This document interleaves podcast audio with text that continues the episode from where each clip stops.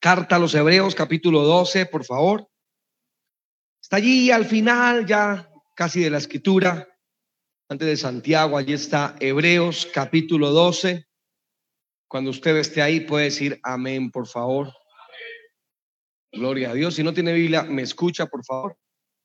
Eh, me encanta. Saben que les felicito cada vez que ustedes traen el texto. No menosprecio. Si usted lee la Biblia en el celular, está bien. Pero me encanta que usted tenga el texto en físico. Eh, eso, es, eso es agradable y me encanta que la tengan aquí en la iglesia. Hebreos capítulo 12. Y vamos a leer desde el verso 12 hasta el 15. ¿Están ahí? Y vamos a hacerlo juntos, a ver si podemos. Vamos a leer pues, la versión más común entre nosotros es la 60. Espero que usted tenga esa versión y si no, pues la va comparando con la versión que usted tenga. Hebreos 12, 12 hasta el 15. Leo la palabra en la bendición del Padre, del Hijo y del Espíritu Santo. Dice, por lo cual, levantad las manos caídas y las rodillas paralizadas y haced sendas derechas para vuestros pies, para que lo cojo no se salga del camino, sino que sea sanado. Seguir la paz con todos y la santidad sin la cual nadie verá al Señor. Mirad bien no sea que alguno deje de alcanzar la gracia de Dios, que brotando alguna raíz de amargura os estorbe y por ella muchos sean contaminados. Amén. Señor, te doy gracias por la palabra que leí junto con mis hermanos y te pido que por favor nos bendigas a través de la misma, danos ese ambiente de libertad para poder hablar tu palabra y también escucharla. Te doy gracias por el privilegio siempre inmerecido que tengo de compartir tu palabra. Y gracias por mis hermanos que de forma eh, dominical cada vez se están reuniendo acá para escuchar tu palabra. Oramos eh, en el nombre de Jesús y te doy gracias por lo que hoy nos vas a decir en Cristo Jesús. Amén. Tenga la bondad de sentarse, por favor.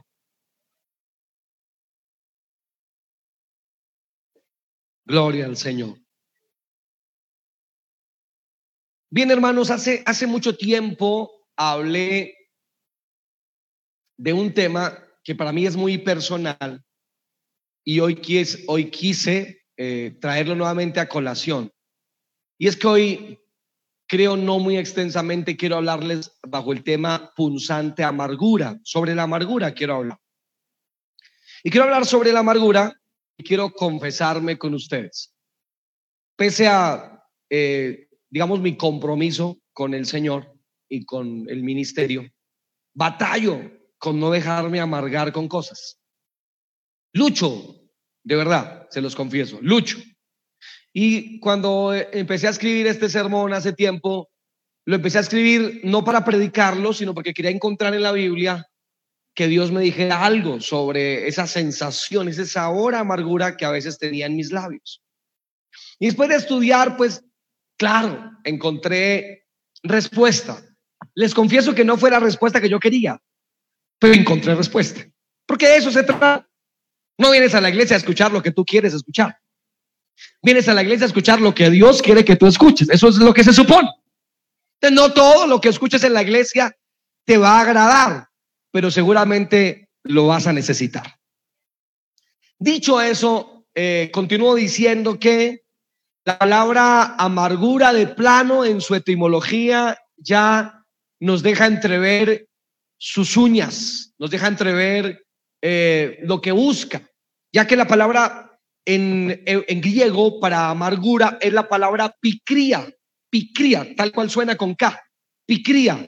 Y esa palabra quiere decir punte, es lo que quiere decir inicialmente. Y también se puede traducir como veneno. Es decir, que casi que puedes decir la amargura de la serpiente. En esencia, etimológicamente hablando, no está mal, porque la amargura es como veneno, como algo punzante.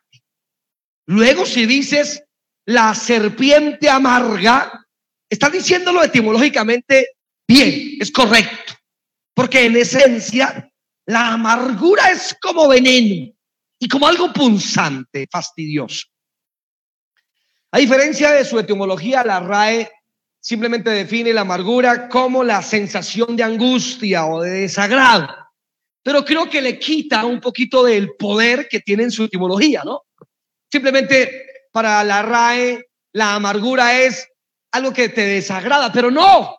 según la Biblia, la amargura es mucho más profunda que algo meramente desagradable. Porque a ti te pueden desagradar los frijoles, pero no quiero que te amarguen los frijoles. Bueno, en, ciertos contextos, gloria a Dios, ¿verdad?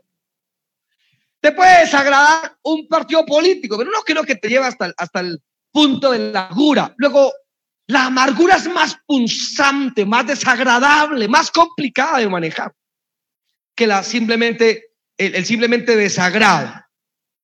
La amargura realmente, según la Biblia, es destructiva, devastadora. Y muchos conflictos en la Biblia están narrados por mera amargura. La palabra amargura aparece 32 veces en el Antiguo Testamento. Y hay muchas escenas y escenarios en los que dice la palabra amargura en el Antiguo Testamento.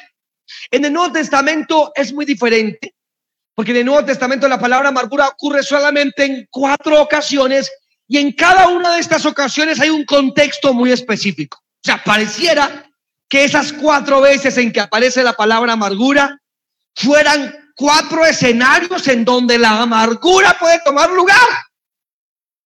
Y quiero no citárselos, digamos, de forma eh, sistemática, así. Quiero referirme a la última especialmente, porque es la que nos importa, pero igual quiero citarles en qué contextos aparece en el Nuevo Testamento la palabra amargura. Les cuento, en Hechos capítulo 8, versículo 17, no vayan allí, por favor, aparece un extraño personaje de nombre Simón, que era un mago. Y este mago, cuando ve al apóstol Pedro y a los demás apóstoles haciendo milagros y su ganancia disminuida, porque ya la gente no venía al brujo, sino que iba a, los apóstoles, viendo su ganancia disminuida, le dijo a Pedro, Pedro, dame ese poder, yo quiero eso que tú tienes. Y Pedro lo ha visto a los ojos, a Simón el mago, y le digo, y le dijo, ¡Uy, cochino! Y le dijo, tu dinero perezca contigo porque has pensado que el don de Dios se compra con dinero. Oiga, esto se lo deberíamos decir a muchos predicadores de hoy en día, ¿verdad? Le deberíamos gritar a algunos predicadores, tu dinero perezca contigo, porque el don de Dios jamás se obtiene con dinero. No, pues qué emoción la de ustedes. Con razón ven en manos. Voy a darles otra oportunidad. El don de Dios no se compra con dinero. Hay que gritárselo a los predicadores y mercaderes de la fe hoy en día. Y entonces Simón quedó impactado. Claro, era la unción del apóstol Pedro, aquel hombre que con las sombras sanaba enfermos, ¿no? Entonces quedó así asustado. Y le ha añadido otras palabras Pedro a Simón, porque le ha dicho, veo que en grande amargura, o mejor, en hiel de amargura yo veo que tú estás. Entonces Pedro cita que el brujo está amargado. Bueno, ¿cómo no? ¿No? Un brujo, una persona que practica la quiromancia, la brujería, la hechicería, que le hace marramuncias a otra persona. Y hay gente bien mala, hermanos.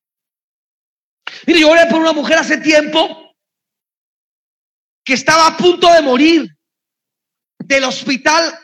Cuando llegó al hospital, la porque aparentemente no tenía nada, pero cuando ella pisaba fuera del hospital, se volvió a sentir para morirse, para morirse. Y un día me llamaron y me dijeron, vaya, llore por esa mujer. Y dije, listo, vamos, se, llama, se llama María, supongo que aún vive. Y después de orar por ella, duramos como tres horas y media orando por esa mujer. Estaba endemoniada, es la que les cuento que se le hacían rombos aquí como una serpiente en el cuello y en la mano. Era increíble. A veces solamente abría la boca y de adentro le salía la voz sin articular palabras. Una posición terrible, hermanos. Fue tan terrible que mientras nosotros estamos echando fuera ese demonio ahí, la policía nos llegó por el escándalo que estamos haciendo. Y empezaron a golpear porque el demonio que estaba adentro empezó a gritar. ¿Sabe qué gritaba el demonio? El demonio gritaba, Belcebú, ayúdame. Tenaz, hermano. Y entonces como empezó a gritar ayuda, empezaron a golpear los vecinos en la puerta. Eso fue tenaz, hermano. Y empezaron a decir, ¿qué le están haciendo a esa pobre señora? Y yo, pobre. Y empezamos a orar. Y me dijeron por la, por yo no podía soltarla. Y me decían por la puerta, le vamos a llamar la policía. Pues, que la llamen, o sea, ¿qué más hago? Llamaron la policía. Recuerdo como si fuera ayer las luces de la policía enfrente de la casa en donde estamos haciendo liberación. Cuando llegó el policía empezó a golpear y yo cuando escuché que el policía llegó a golpear yo grité más duro fuera y empecé a reprender con más autoridad. Y mientras reprendía, el, el policía se dio cuenta que estaba en una liberación. O era conocedor o descarriado o creyente, algún asunto, pero yo recuerdo que el hombre acordonó la escena y no dejó meter a nadie. Recuerdo haberlo escuchado allá afuera de la puerta diciendo, no molesten a esta gente, esta gente está haciendo un exorcismo. Y hemos orado por ella. Yo estaba cansado, pero recuerdo que después de decirme el segundo, mujer decía, decía, Miriam, ayúdame. No, no la mujer, el demonio que tenía la mujer decía, Miriam, ayúdame, ayúdame. Bueno, les cuento para resumir un poco, cuando ella quedó libre, la levanté y le dije, oye, tú me has dicho que tu hermana practicaba brujería, ¿no? Me dijo, sí, mi hermana practicaba brujería. ¿De cómo se llama tu hermana? Me dijo, mi hermana se llama Miriam, la misma hermana de ella, con un muñeco negro. Él lo envolvió en, en una serpiente y en una tumba allá en Usme de un familiar de ellos que va muerto enterró una brujería con el deseo de que esta mujer, su propia hermana, se muriera. Y estamos ahí reprendiéndola. Ella tomaba tinto en esa casa con su hermana. Ella almorzaba en esa casa con su hermana, pero ella odiaba a su hermana. Te digo, una persona así está profundamente amargada y maldad. Claro, con toda razón. Pedro mirando al mago, brujo y hechicero endemoniado de Simón. Usted está en nivel de amargura. Ahora todos diremos, sí, mira, cuando veas a un brujo, lo primero que tienes que hacerle saber es que su vida es una amargura. Nadie que practique la brujería, nadie que consulte a los muertos, nadie que haga marramuncias, sobre eh, eh, con gatos negros o con brujos o nadie que practique brujería blanca, amarilla, azul, verde o de cualquier color puede tener gozo verdadero, porque el gozo no se encuentra ya, queridos, el gozo se encuentra en el Dios Todopoderoso. Mi paso os dejo, mi paso os doy. Yo no la doy como el mundo la da. El Dios del cielo es fuente de verdadera paz. Aleluya.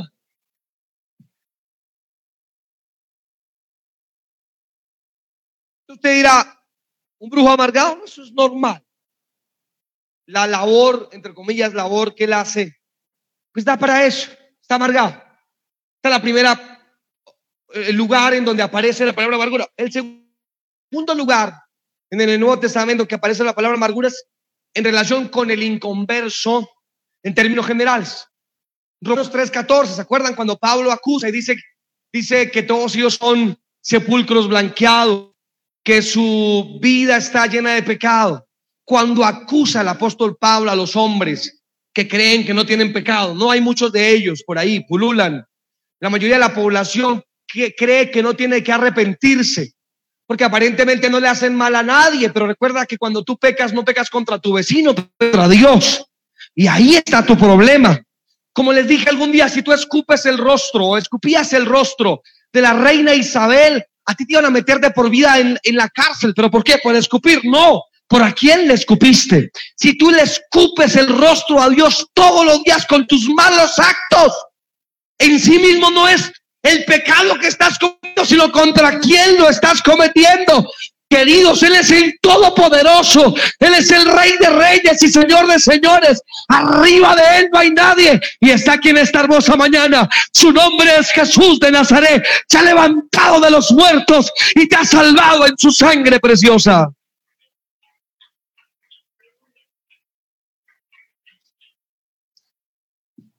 Entonces, en, Romanos 3:14, Pablo acusa a todos los inconversos, a todos los que no tienen a Dios en su corazón. Y le dice a todos, a todos, trae unas palabras que están en el Salmo capítulo 10, versículo 7, y, y Pablo dice, veneno de áspides hay en sus labios, amargura hay en su corazón. Entonces aquí Pablo denota que una persona sin Cristo en esencia es una palabra, una persona llena de engaños, de fraudes, de, de vejaciones, de maldad y por supuesto de amargura. Tú, tú puedes concluir, un brujo amargado no es cosa rara. Definitivamente, de hecho, hay muchas más maldades y consecuencias que se le pegan a ese brujo malvado. Pero a un inconverso, alguien sin Dios, que camina sin Dios en el mundo, también puedes concluir que la vida sin Dios es amargada. Pues yo no sé, querido hermano, cuando tú llegaste a Cristo, si puedes compararte con tu viejo hombre. Si no encuentras mucha diferencia, me preocuparía, porque yo encuentro toda diferencia. Definitivamente somos una persona diferente a la que fuimos antes de conocer al Señor. ¿A cuánto eso? Levante la mano, ¿quién puede testificar eso? Por supuesto que lo podemos testificar. Y decir yo era antes uno y ahora soy otro. Yo me acuerdo, yo me comenté a los 17 años, pero los 17 años yo ya había hecho de todo. Y recuerdo con mis amigos en sus fiestas cortándose las venas. Chicos de 17 años que querían matarse, morirse. ¿Y por qué? Porque no tienen a Dios en su corazón. Porque si tienes a Dios en tu corazón, todo cambia, querido hermano. Mira, pueda que no tengas ni para la comida mañana, pero hay un gozo maravilloso en tu corazón. Algo te ocurrió dentro de ti. Hay una transformación tan poderosa dentro de tu vida, hermano, que se llama nuevo nacimiento. Ahora, puedes entonces decir que al brujo y al inconverso, bueno, están amargados. la tercera palabra y de hecho casi que en su orden, que ocurre eh, en la palabra amargura es en relación con el nuevo convertido.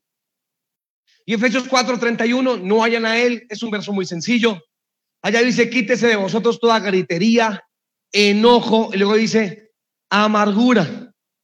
Cita el apóstol eh, Pablo a los nuevos conversos la necesidad de que ya no actúen como en el pasado. Es decir, del brujo es normal y del inconverso también. Pero del salvo. Entonces Pablo dice, no, no, no, no hay razón de tener amargura ya. Quítese de usted toda amargura, toda garitería, todo enojo, quítela. Que ya no armoniza con el nuevo ser que usted se encuentra, en, el que usted ha convertido ahora. Usted es una nueva criatura. Dicen amén. Usted es una nueva criatura. Digan por favor. Usted es nuevo. Usted es nuevo. Tiene que renunciar.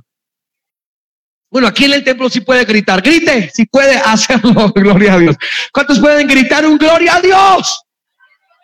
Griten aquí para que no griten en la casa. Griten lo más fuerte. Grite gloria a Dios. No, grite como grita en la casa. Grite gloria a Dios. Oiga, ¿usted grita así en la casa? y puede gritarlo, pero Pablo dice, no, ya no armoniza tu nuevo estado con, eh, con la amargura que antes abanderabas. No, eso es cuestión de los inconversos, del brujo, del malvado, ese está en grande amargura. Pero tú no puedes estar amargado, eso no, quiere, no se traduce necesariamente en una sonrisa eh, desde las seis de la mañana hasta que oscurezca. No, pero se traduce que no estés más iracundo, enojado. Diga, eso es para mí, eso es para mí, dígalo, dígalo. Yo desde aquí ya estoy viendo unas caras. Amargado. Ahora te lo digo con todo el respeto que me mereces y como te dije al principio de mi sencillo sermón, eh, lucho también con eso. La última, y ya para ir terminando, la última ocasión en que en el Nuevo Testamento ocurre la palabra amargura, lo repito, están en orden, en, cronológicamente hablando, porque tienes el libro de Hechos, luego tienes a Romanos, luego tienes a Efesios y de últimas tienes a Hebreos, hablando de la amargura. En Hechos te habla del brujo amargado. En Romanos te habla del inconverso amargado. En Efesios, Pablo te habla de la amargura que ya no deberías vivir como cristiano. Pero al final en Hebreos, el escritor de los Hebreos, que no sabemos quién fue, él dice algo impresionante. Incluso algunos dicen que fue una hermana quien escribió Hebreos y que por eso no se le propone el nombre. Así que hasta incluso ese puede ser una opción. Pero quien haya escrito Hebreos en capítulo 12 y versículo 5, o mejor, versículo 15, nos dice algo maravilloso. Ahí, ahí creo que estamos, ¿verdad? Por favor, mire su Biblia otra vez, Hebreos 12, 15.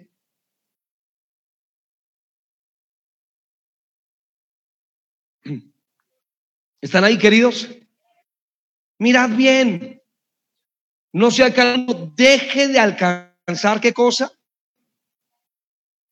La gracia de Dios. Que brotando alguna raíz de qué cosa? ¿Qué pase? ¿Te estorbe para qué? ¿Para qué? ¿Pero para qué te estorba? Para alcanzar la gracia de Dios. ¿Y qué pasará en consecuencia? Muchos serán contaminados. Empecemos por los que están en tu casa. Qué tremenda declaración tenemos en este versículo. Cuidado, dice el escritor, cuidado, atento. Y hay muchas cosas de las que tenemos que estar atentos, ¿no? Ten, atención, cuidado con no hacer esto, cuidado con no hacer lo otro. Pero aquí la atención se nos llama sobre un sentimiento que fácilmente se cultiva en nuestros corazones. Y que dice, cuidadito, cuidado.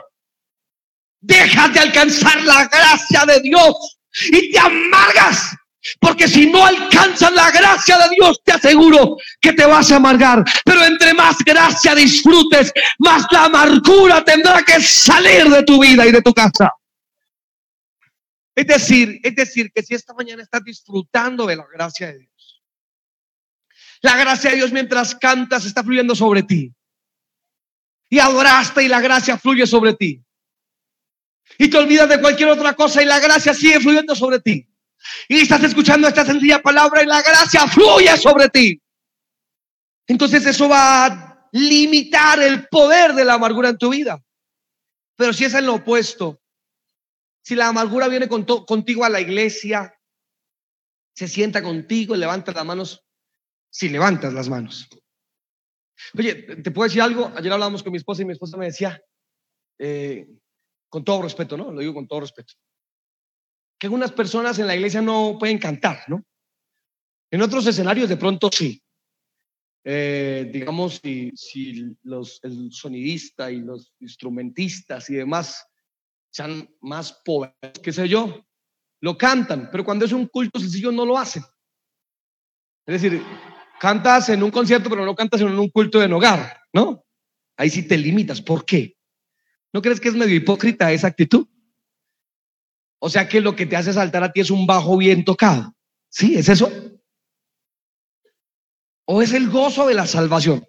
Porque si fuera así, Pablo, que estaba con Silas, ¿se acuerdan de este, verdad? Allá en el cepo, ¿saben? ¿Saben ustedes qué era el cepo, no? Este instrumento de madera en donde metían tus manos y tu cabeza y quedaba de esta manera. Y Pablo no tenía un piano de fondo que lo inspirara. Y menos un muy bueno de alabanza acompañado de miles de personas diciéndole ánimo, Pablo, tú puedes cantar. No, Pablo estaba en el seco después de haber, haber sido azotado, después de haber sido maltratado en la manera en que lo fue. Pero sabes que hacia Pablo haya metido, el seco no estaba callado, Pablo cantaba alabanzas al Señor y los presos lo escuchaban y decían, wow, ¿quién es esto? ¿Qué es esto? ¿Quién está cantando en esta cárcel putrefacta? ¿Quién está cantando en esta celda olvidada? No se trata, querido, no se trata de eso. Perdón, le digo otra cosa, perdónenme, ¿no? Ustedes me disculpen. Hay gente que cree que cambiando de iglesia se va a corregir en sus, en sus actos. No, querido. No. Te corriges porque tu relación con Dios te obliga. Y entonces aquí el escritor de los hebreos dice, cuidado, no sea que te nazca una raíz de amargura. Y para todos los que son sinceros acá y dicen, ay, sí, pastor, yo brego con eso. No les digo levanten la mano porque los hago quedar mal. Yo levanto mi mano, yo levanto mi mano. Y digo, Señor Espíritu Santo, estoy amargándome. Hay una razón o no hay razón, porque pasa eso también, ¿no? A veces tienes una razón puntual, tal cosa me amargó la vida y ahora no puedo ser libre, qué sé yo, no estoy bien por lo que me hicieron o por lo que pasé, me amargó esa situación. Pero hay otras personas que simplemente vienen amargadas si, si le preguntas por qué, ellos no saben a ciencia cierta por qué. Sea la que sea tu caso, porque ninguno de los dos puntos de vista los menosprecio. Lo que me importa es que estás amargado. Eso me importa. Y entonces yo le pregunté a la Biblia, Biblia, Espíritu Santo, ilumíname. ¿Cómo saco la amargura de mi corazón? ¿Cómo la expulso de mí? Yo, yo quisiera, se, se los digo, simplemente ir a un buen predicador, alguien que se nota que tenga unción, ponerle mi cabeza y decirle, ore por mí, para que se me salga la amargura. Pero aunque lo hiciera, sinceramente te digo que no moriría porque no se trata de ese tipo de escenarios.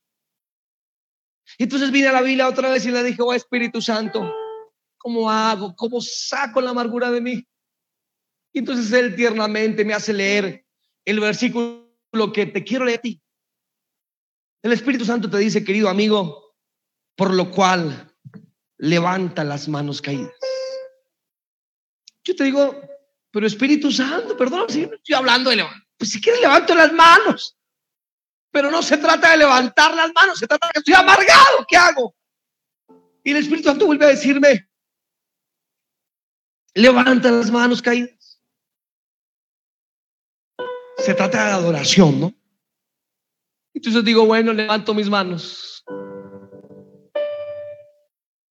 y adoro al Señor.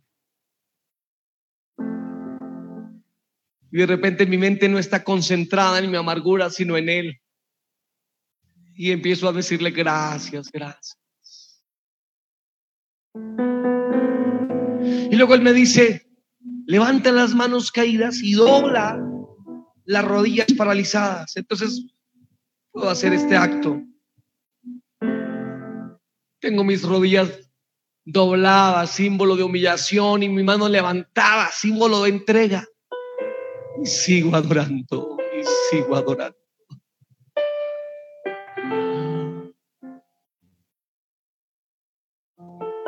Yo quiero que tú lo sientas. Y quiero hablar solamente con los que se sienten amargados por algo.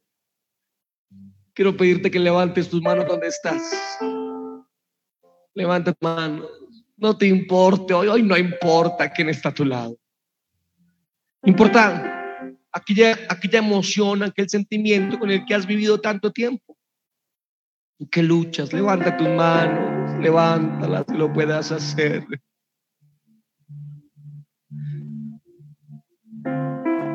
Levántalas, por favor, levántalas, levanta tus manos. Eso es lo que te dice el Espíritu Santo, es la cura de la amargura.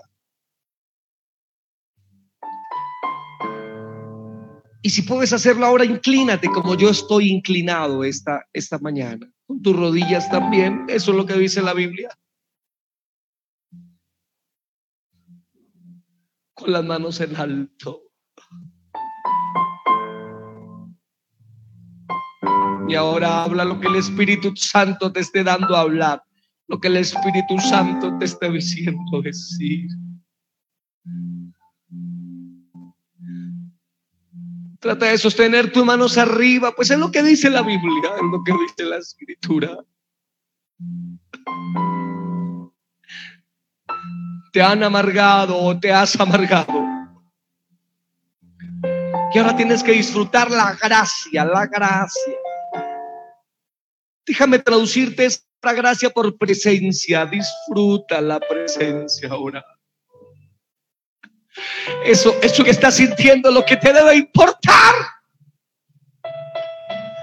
La presencia del Espíritu Santo. La presencia de tu Dios. La presencia de tu Dios. Que quiere liberarte, que quiere romper esa prisión que tienes adentro, que no te deja fluir, que no te deja, que no te deja avanzar, que te tiene amarrada hace tanto tiempo. y tú has luchado con ella, pero, pero hoy no, hoy estás disfrutando de la presencia de Dios. Hoy no hay nada que nos interrumpa este momento. Hoy está la presencia de Dios mientras tus rodillas se han doblado y tus manos se han levantado y recibes de la gracia y recibes de la presencia. Ay, Señor. Aleluya, aleluya, aleluya, aleluya. Aleluya, aleluya, aleluya. Y en ese ambiente en el que estás, en ese ambiente en el que estás, el Espíritu Santo te dice una cosa más. Óyeme, el Espíritu Santo está aquí, te está hablando, te está hablando, es contigo. Tú sabes, es contigo que habla el Espíritu Santo. Aleluya. Y te ha dicho ahora, el Espíritu Santo que es necesario que estés en paz con la gente que te rodea y con Él. Empieza con Él, empieza con Él. Si hay algo en lo que no estás en paz con el Señor, empieza con Él. Esa es la relación vertical. Es la primera que debes asistir esta mañana. Pídele perdón al Señor. Dile perdóname por mi amargura.